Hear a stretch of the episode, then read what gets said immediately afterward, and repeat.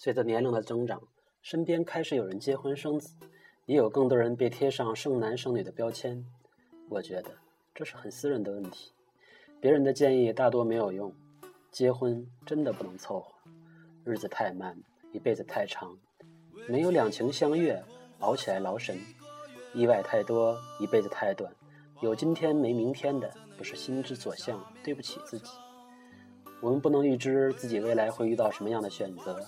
我们能做的，只有在查看选项之前，就想了解自己，仔细思考你想要什么，设置好自己的底线，并在以后的选择中严格遵守它，才不会在众多的选项中迷失自己。不要受那些不了解你的人干扰，坚定自己的信念，不要用别人的标准作为自己的标准。人一辈子，别轻易给自己贴标签，尤其用别人的标准来衡量自己。要想清楚自己是谁。要做什么？学会和自己的未来对话。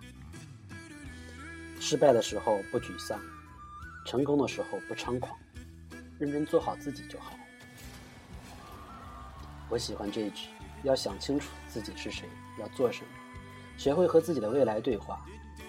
熊培云对年轻人的建议也是他的人生经验：迷茫时，要么多读点书，要么多赚点钱。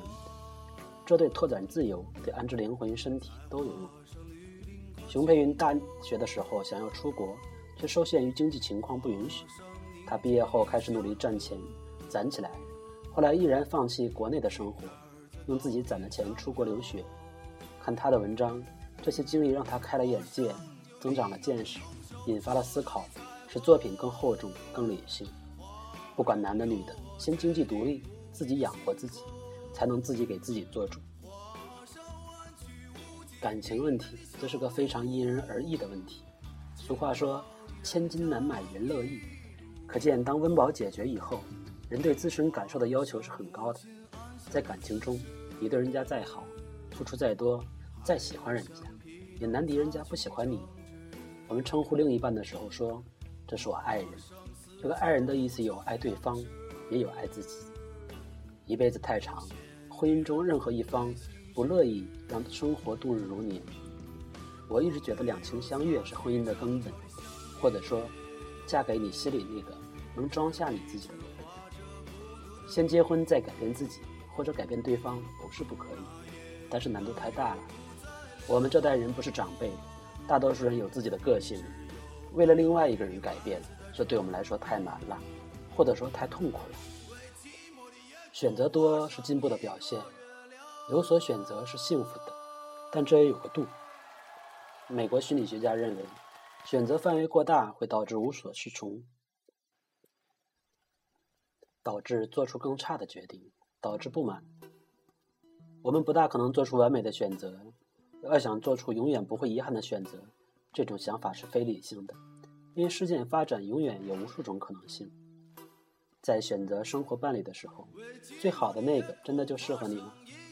其实，在选择极多的现在，适合你的反而是最好的。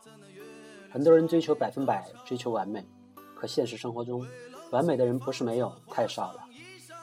其实只要幸福就好，没必要为了极少的东西，为了那些完美而放弃我们眼前的幸福。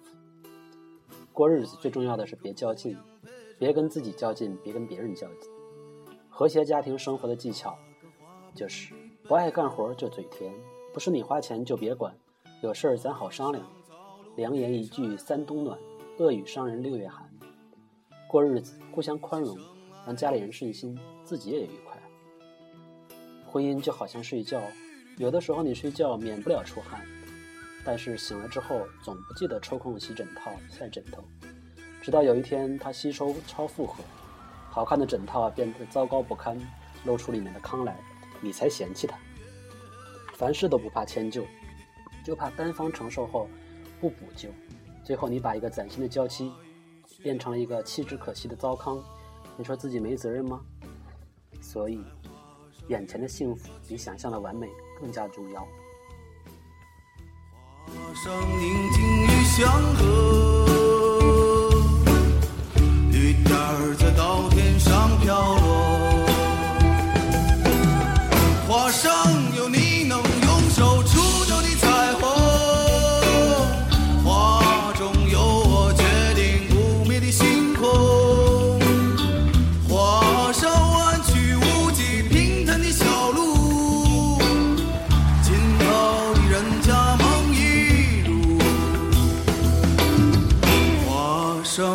亲安详的姿势，还有橡皮能擦去的争执，画上四季都不愁的粮食，悠闲的人从没心事。